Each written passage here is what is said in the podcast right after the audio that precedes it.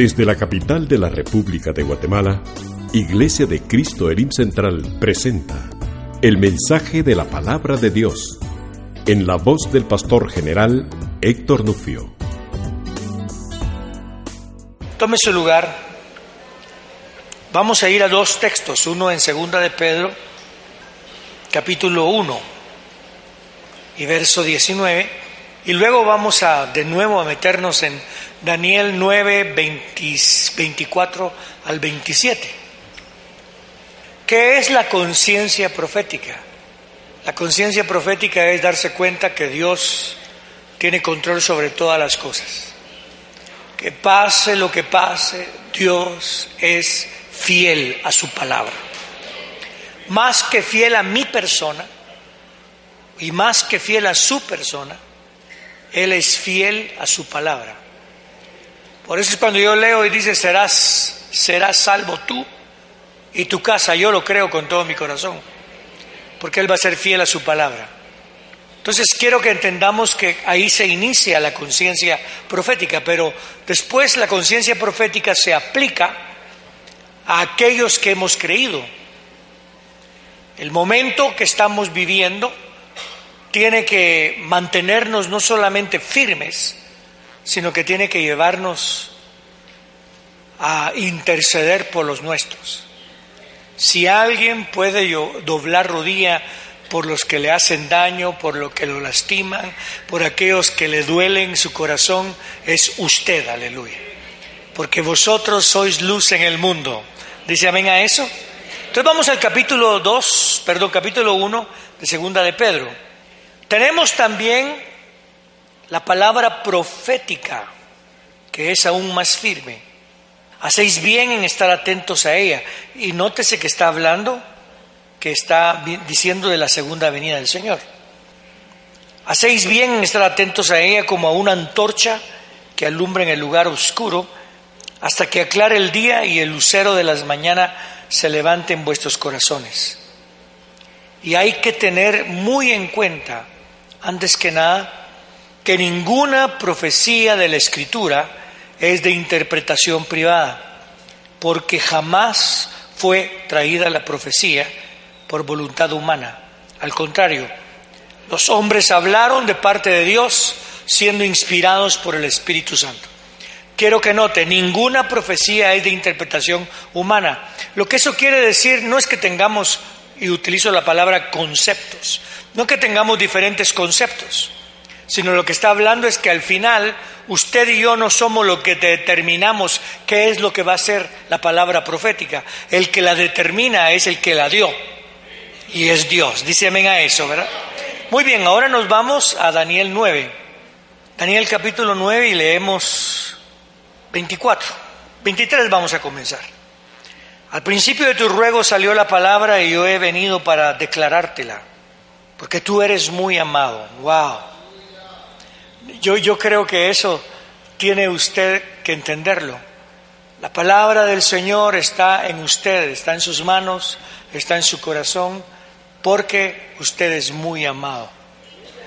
Dígale a su vecino, tú eres muy amado. Aunque fuera una palabra de reprensión, aunque fuera una palabra que le lastimara su mentalidad y le lastimara su ego, la palabra es para usted. ¿Por qué es para usted? Porque usted es muy amado. Y entonces dice la escritura, que dice, entiende pues, tú que eres el amado, entiende pues la palabra y comprende la visión. Entiende la palabra, creo que está hablando de la palabra de Jeremías, que estaba leyendo Daniel, y entiende pues la palabra y comprende, ubicando la palabra, y entonces va a ser una unidad entre la palabra y la visión.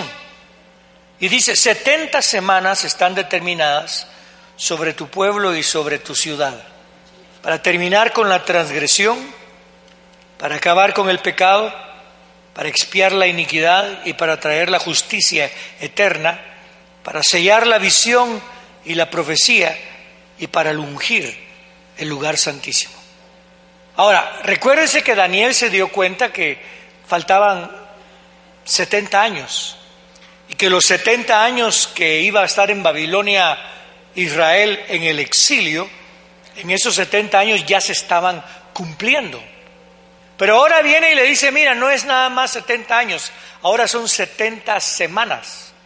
Y cuando usted se va a la forma en que en la escritura maneja las semanas, semanas son siete años. Pueden ser siete días, pueden ser siete años. Entonces le está diciendo 70 semanas. Lo que está diciendo es 490 años. ¡Wow! Y entonces se pone a pensar, yo me imagino, mira lo que le dijeron a Abraham, dentro de tanto tiempo tus hijos se van a ir a Egipto y van a ser esclavos 430 años. Ah, yo he escuchado mucha gente y me da risa, pero al mismo tiempo me enoja. ¿Cuántos le dan risa y al mismo tiempo se enojan?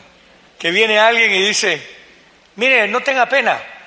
No, le dicen, mire, deje de estar tirando el papel así en la calle, deje de estar mal usando el agua, dejen de estar cortando los árboles, los van a llevar a una sequedad y dentro de 50 años va a haber una sequedad horrible. Ay, a mí que me importa, ya me morí a los 50 años. Usted lo ha escuchado. Ay, ¿qué me importa? Ya, ay, media vez yo tenga para vivir. Pero eso no es la actitud profética. Abraham recibió la promesa y la creyó, le creyó al que le hablaba, porque sabía que el que le hablaba era el Dios Todopoderoso, que Él es fiel y justo. ¿Cuánto le da un aplauso fuerte a ese Señor? Y no solamente es fiel y justo, sino que ahora Abraham comenzó a cultivar, perdón, comenzó a sembrar y después comenzó a cosechar porque sabía que uno es el que siembra, otro es el que echa agua, el que riega y otro es el que cosecha. O sea que usted en su actitud profética, usted dedíquese a lo que tiene que dedicarse. Si se, le, si se tiene que dedicar a sembrar, sembremos en el nombre del Señor. Si nos toca regar, reguemos en el nombre del Señor. Y si nos toca cosechar, cosechemos para la gloria y honra de nuestro Padre. ¿Cuántos están de acuerdo? Aquí es donde entramos a lo profético, que muchas personas tienen problemas para esto. Porque todo lo que habla, para terminar con la transgresión, primero note, 70 semanas están determinadas sobre tu pueblo y sobre tu santa ciudad. La actitud que yo tengo que tomar en lo profético es que aquello por lo cual yo vivo es mío. Dios me lo dio. Yo vivo por mis hijos vivo por mis nietos, vivo por mis bisnietos, vivo por todo aquel que venga en el linaje que Dios me permita tener. Vivo por esta congregación y usted vive por esta congregación y vivimos por la congregación de Guatemala donde quiera que esté. Vivimos para alumbrar. Entonces dice, lo ubica, esta es tu ciudad y no deja de ser santa y es tu pueblo. Pero recuérdate, note esto, ¿Cómo le dijo? Tú eres muy amado. Y ahora le dice, y ahora sobre tu pueblo. Entonces él tiene que aplicar lo amado que él tiene, que es sobre su pueblo que le pertenece. Señor, si me amas, Señor, ¿me amas? Te amo. ¿Qué dijo el Señor? Pedro, ¿me amas? ¿Qué le contestó Pedro? Sí, Señor, me caes bien. No, no, no, yo te pregunté si me amas porque en el griego es agapao y él le contestaba fileos. Y al final le dijo, Pedro, ¿me amas? Te amo, Señor. Si me amas, cuida lo que es mío. Y ahora se aplica lo mismo con el Señor. Padre, ¿me amas? Te amo. No pida carros, trabajos, novias. Y peor en plural. Pida que su vida le agrade a Dios en sus hijos, que su vida le agrade a Dios en aquellos que le ha dado y que le va a dar hasta las mil generaciones. Porque eso es, si me amas, este es mi pueblo, esta es mi ciudad santa, Señor. Te pido misericordia sobre aquellos que son los tuyos y los míos. Le damos gloria al nombre del Señor. Es bien lindo. Entonces note, para terminar la transgresión, para acabar con el pecado, para expiar la iniquidad, para traer la justicia eterna, para sellar la visión y la profecía y para ungir el lugar santísimo. Varias cosas de estas, en mi parecer, ya se cumplieron. Para terminar la transgresión, Cristo la terminó. Aunque hay transgresión, pero en Cristo se cumplió todas estas cosas. Pero primordialmente Él pagó por nuestros pecados y Él expió por la iniquidad y Él trajo justicia a nuestra vida justicia eterna y va a sellar, estamos sellados con el Espíritu Santo y es para ungir el lugar santísimo. Entonces comienza el verso 25. Conoce pues y entiende que desde la salida de la palabra, para restaurar y edificar Jerusalén hasta el Mesías, príncipe, habrá siete semanas. Algunos apuntan aquí a, una, a un mandamiento que le dieron a Esdras, porque Esdras fue a edificar el templo, y puede que estén correctos. Pero aquí lo que habla es la edificación de Jerusalén y de los muros. Y probablemente está hablando de Nehemías.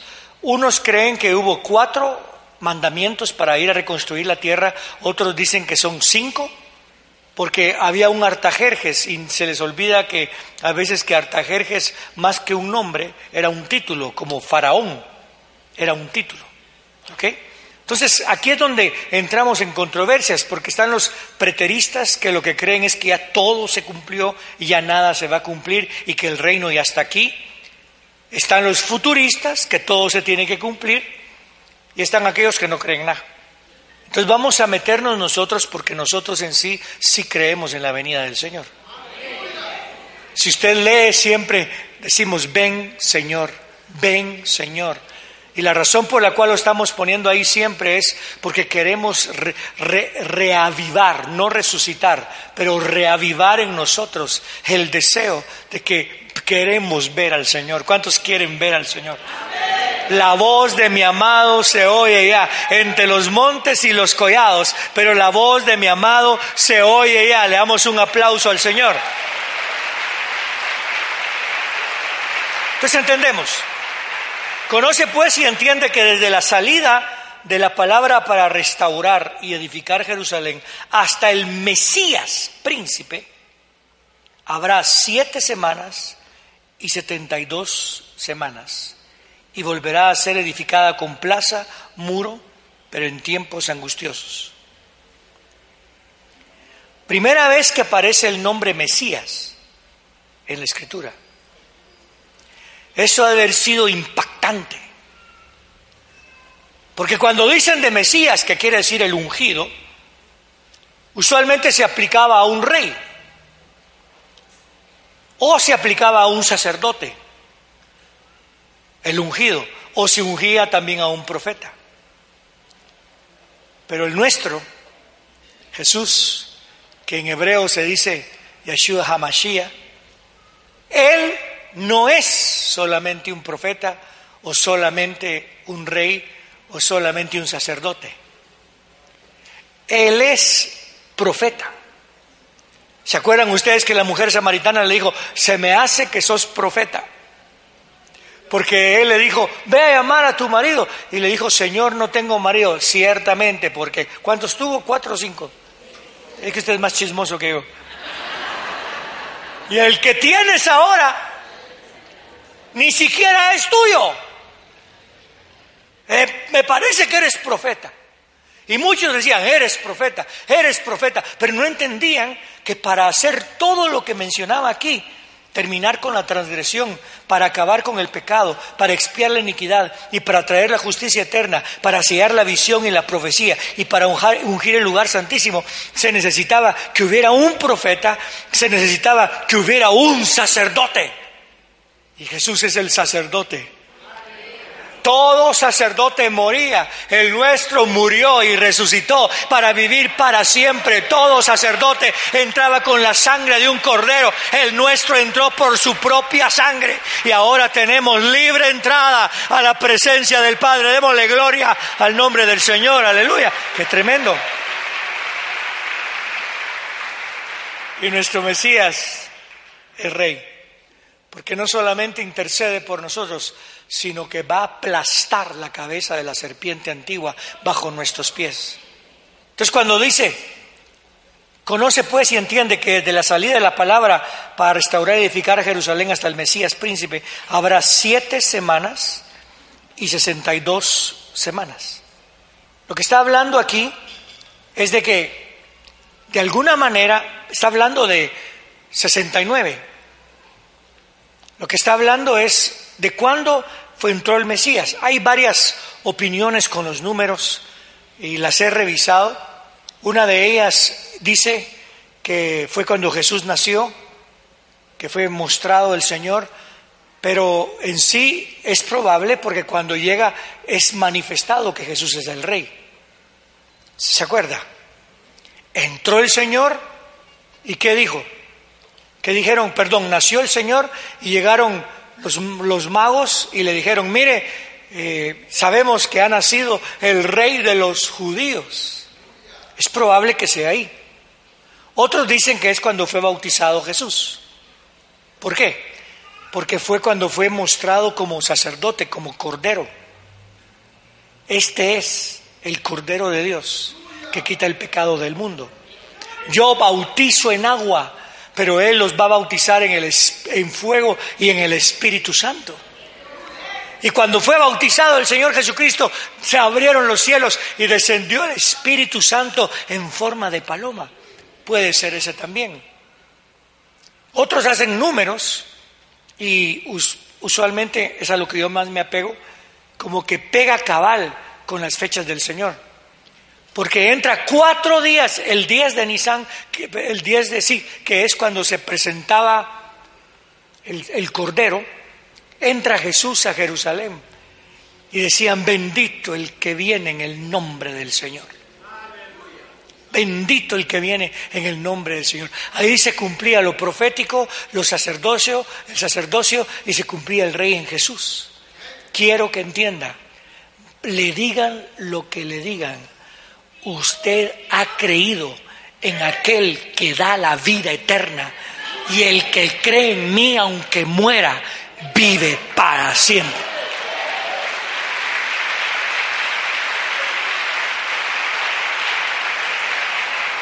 Y una de las controversias más grandes que entra es que hay un periodo, un gap, se le dice, hay un periodo de espacio en donde está la 79 y la 70 porque no entendemos a veces cómo es que se cumplen las cosas en el hebreo. Por ejemplo, yo conocí a alguien que decía, ¿cuántos años tenés? Tengo 25. Entro a 26 y me acerco a 27. bueno, ok.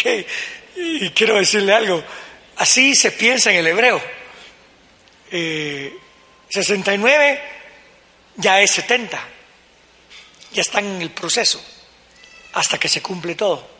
O puede tomarse 70 a 71, pero es más 69 a 70. Entonces, note esto, lo que dice, y volverá a ser edificada con plaza y muro, pero en tiempos angustiosos.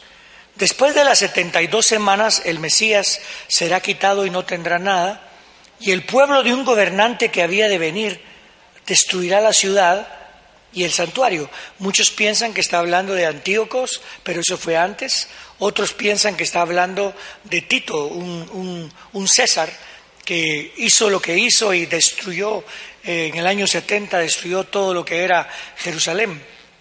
Pero cuando lo aplicamos, y aquí es donde hay mucha controversia, en los que estudian la palabra, nosotros creemos que todavía falta una semana para que el Mesías se manifieste. Entonces los que no creen eso dicen, pero hay 70 semanas hasta el Mesías. Sí, pero es que cuando se habla del Mesías se habla de dos venidas. Porque se habla cuando viene el Señor a Jerusalén, a lo suyo vino y lo suyo no le recibió. Y entonces el Señor va y busca en los gentiles, se cumple el tiempo de los gentiles, perdón, se cumple la, la plenitud de los gentiles y después viene el Mesías otra vez para que se arrepienta Israel. Aquí hay que hacer diferencia entre lo que es la plenitud de los gentiles y lo que es el tiempo de los gentiles. El tiempo de los gentiles es cuando es gobernado por gentiles el mundo. La plenitud de los gentiles es cuando se llene toda conversión de todos los que hemos creído en Jesús. Por eso es que yo amo Israel. ¿Cuántos aman Israel? Pero ahorita el mensaje no es solo para Israel, es para todo el mundo. Oremos que el Señor mande misioneros a Israel pero oremos que mande misioneros al Congo y al África y a Siria y a todas partes. Yo he conocido, conocí un misionero americano que, que fue militar y está en Siria predicando el Evangelio. ¿Cuántos se animan a ir? Yo les pago el pasaje. Nada más de ida.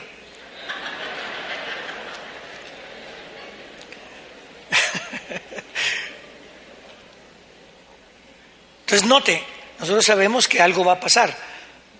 Después de 72 semanas, el Mesías será quitado. Será muerto, es lo que significa. Y no tendrá nada. Aquí se cumple Isaías 53. ¿Y quién contó su descendencia? No dejó nada, pero resucitó el tercer día. Y su descendencia fue innumerable. Otra versión dice, el Mesías morirá, pero no por sí mismo él no va a morir por sus pecados, Él va a morir por nuestros pecados. Él murió por nuestros pecados. ¿Se acuerdan lo que hemos dicho? Él no llevó su cruz, Él llevó nuestra cruz. Él no, él no murió por mí, su pecado, Él murió por nuestro pecado, para que ahora resucitando vivamos la vida que Cristo nos da que vivamos. Gloria al nombre del Señor.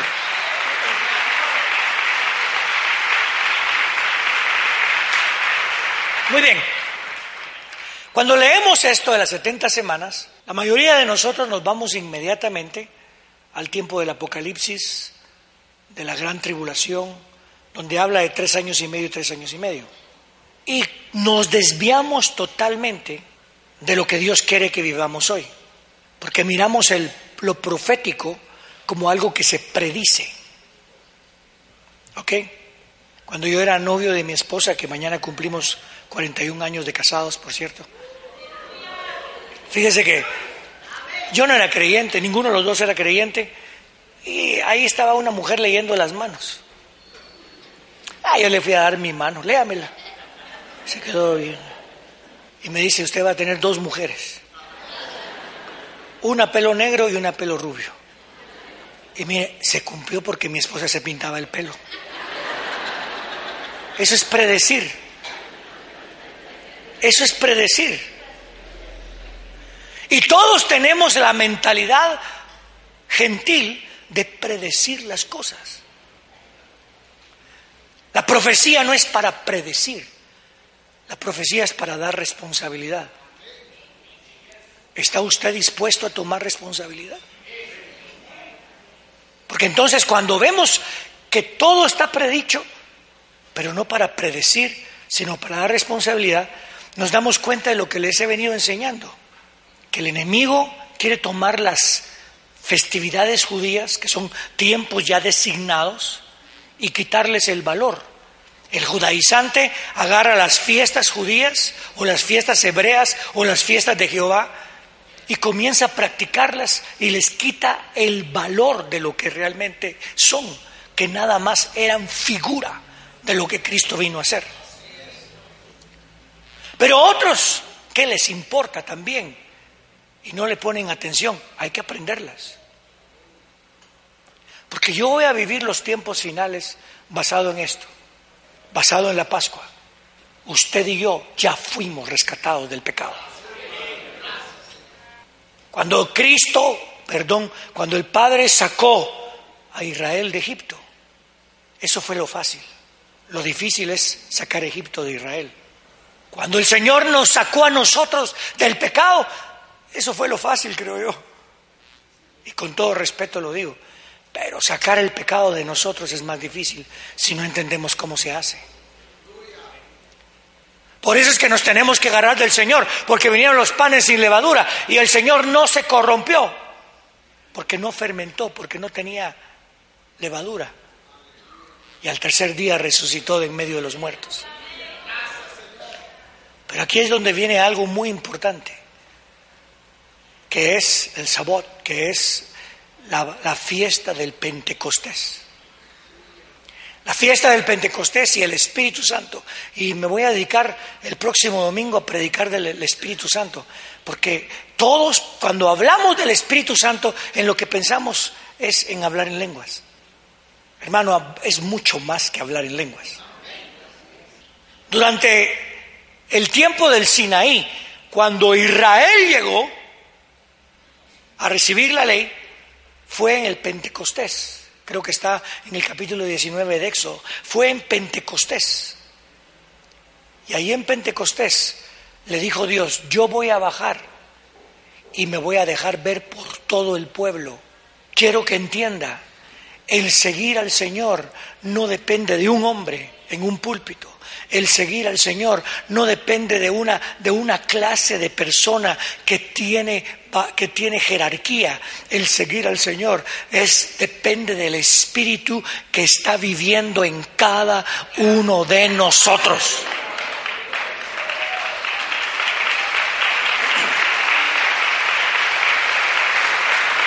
Y es de eso depende.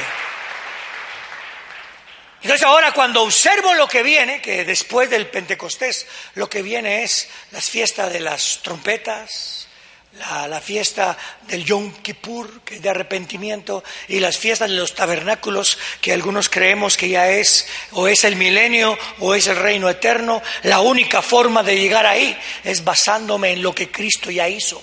Usted no va a llegar ahí con remordimiento. ¿Escuchó? Remordimiento es, lo voy a usar, remorderse a cada rato. Soy un infeliz, ah, no sirvo para nada, ah. Y porque, nos, y porque tenemos remordimiento, nos sentimos justificados. No, la batalla no se puede pelear así. La batalla no, no, se puede pelear diciendo, si Dios me mata, me voy al infierno. Yo recuerdo cuando a mí me preguntaban, antes de convertir, convertirse, convertirme al Señor, si te morís, ¿a dónde te vas? Ah, solo Dios sabe. Cuando me portaba bien, al cielo. Cuando me portaba mal, solo Dios sabe. ¿Sabe cuál debería ser nuestra respuesta? Pregúntale a su vecino, si te morís, ¿a dónde te vas? Capilla señorial, les va a decir alguno. No. ¿A dónde se va a ir? Lo único que importa es, mire, lo único que sé es que si vivimos, para Él vivimos. Y si morimos, para Él morimos ya sea que vivamos, ya sea que muramos, somos del Señor.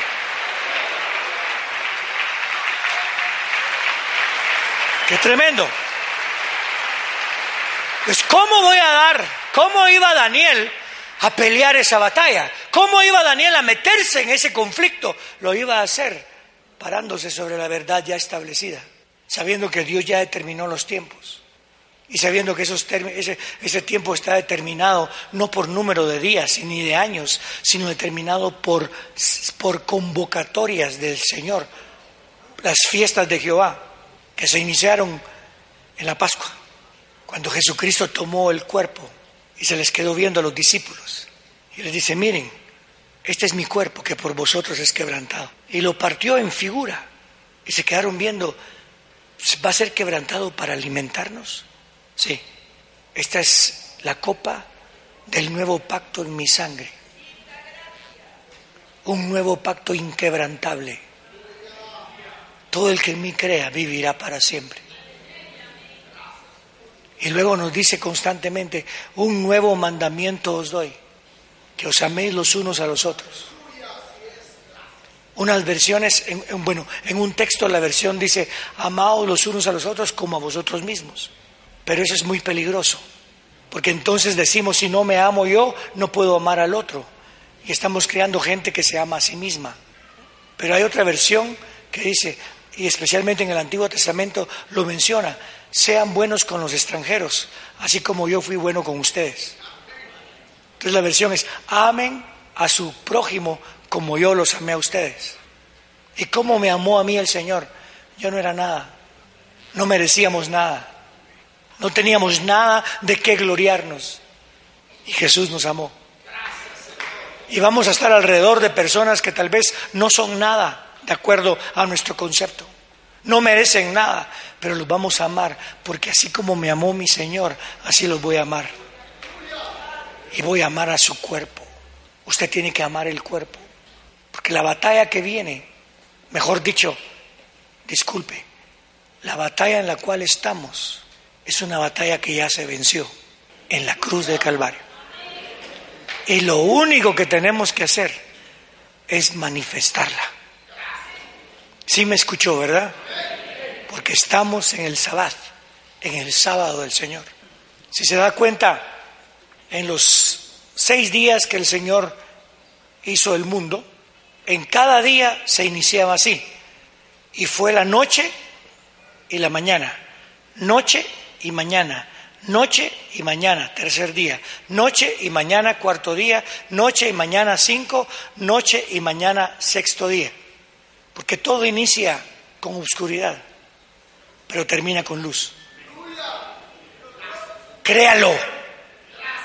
Aunque en su vida haya oscuridad, va a terminar con luz. Amén. Va a terminar en luz. Pero ¿qué pasó el sexto día? El sexto día ya no hay noche ni mañana, nada más hay luz. Y nosotros ya estamos en ese sexto día, porque ya tenemos a Jesús. En el principio era el verbo, el verbo era la luz del mundo, y las tinieblas no pudieron detener ni posesionarse de la luz. Sé que ahorita usted va a agarrar fortaleza y no pelee solo. Tenemos batallas, no pelee solo. Pida oración, que no le dé vergüenza pedir oración. Amén. Póngase de pie conmigo, por favor. Y quiero preguntarle algo. ¿Es usted amado? ¿Me escuchó? ¿Es usted amado? Quiero que le pregunte a alguien y dígale, ¿eres tú amado o amada? Y si no mira esa seguridad, quiero que me los traigan aquí para orar por ellos. Si no mira esa seguridad, comiencen a venir, porque vamos a pelear la buena batalla hasta que todos lleguemos. Si usted está pasando por momentos difíciles, horribles, solo esta semana creo que tuvimos cuatro personas que partieron con el Señor. La semana pasada, nuestro baby de, de un mes. Esta semana, un nuestro jovencito de 33 años. Pero si vivimos para Él, vivimos. Y si morimos para Él, morimos. Pero es fácil decirlo. Pero qué lindo es tener gente que está dispuesta a sufrir por uno y con uno. Por favor, esté pasando por lo que esté pasando comience a venir aquí al frente en el nombre del Señor. Venga aquí al frente, no se quede, porque viene usted a confesar, van a orar por mí, yo creo, yo creo Señor, yo creo Señor.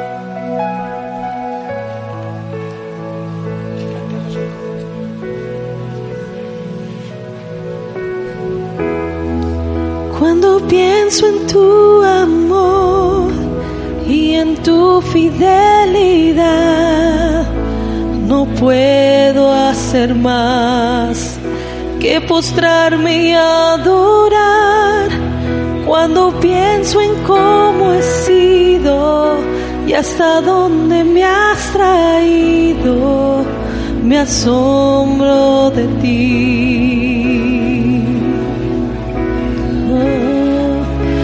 Me quiero conformar.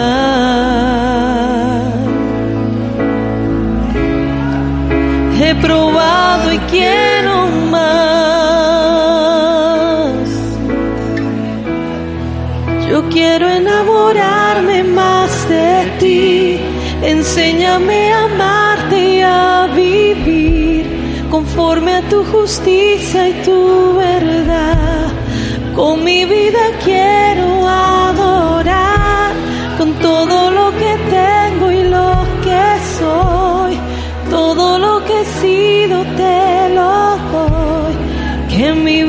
sea para ti como un perfume a tus pies. Uh.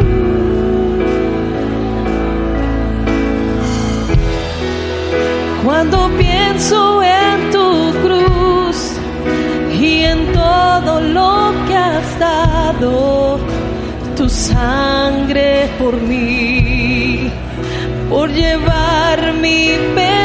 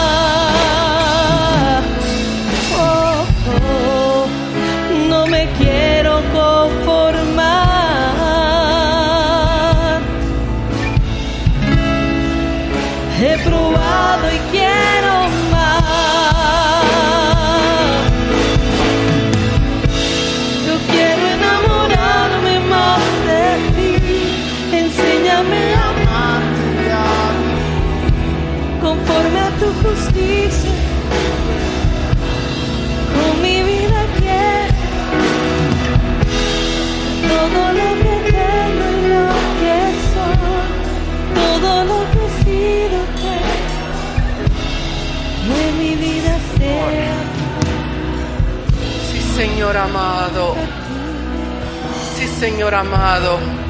Gracias, Señor, por ese amor perfecto. Tú eres un Dios grande y admirable, con un amor perfecto, con un amor que no es conforme a un amor sentimental. Tu amor es perfecto, Señor. Tu amor, Señor, va más allá de lo alto, Señor. Tu amor es profundo. Gracias, Señor, porque tú no viste, Señor, qué tan bonitos éramos o qué tan feitos éramos. No viste qué grande ni qué tan pequeño nuestro pecado. Tú veniste, Señor,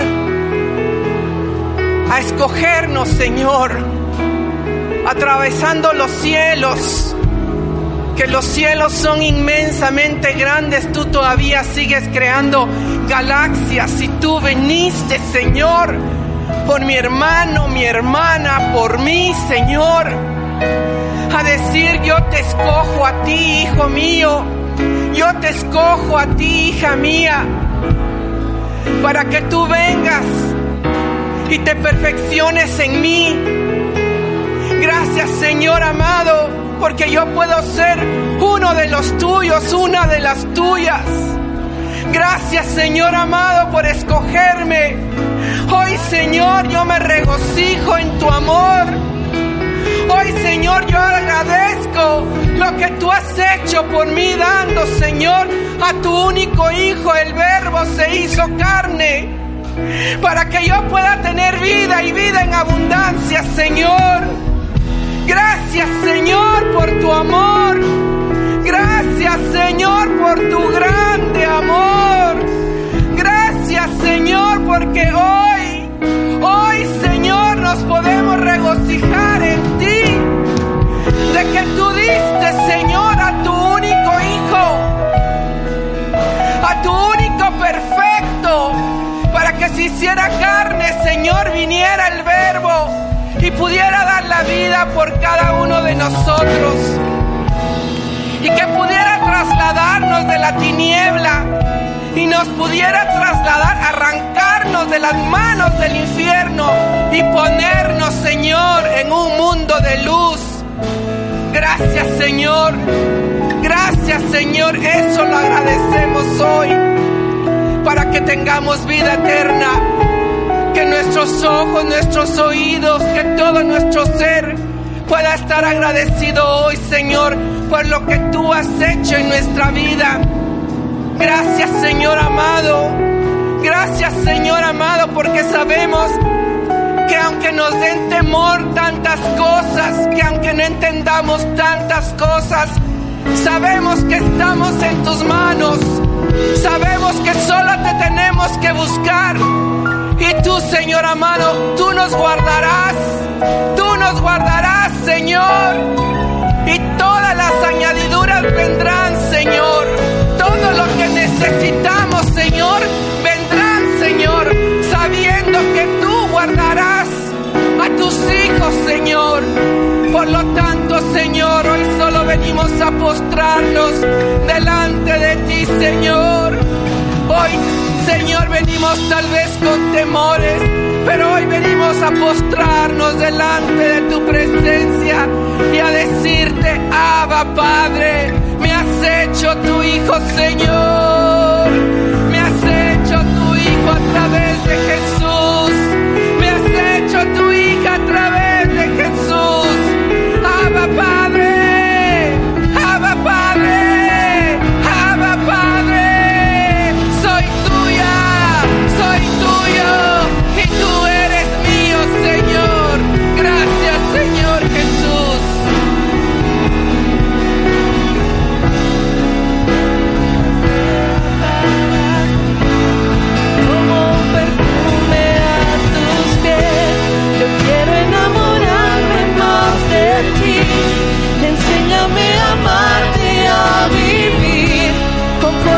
justicia y tu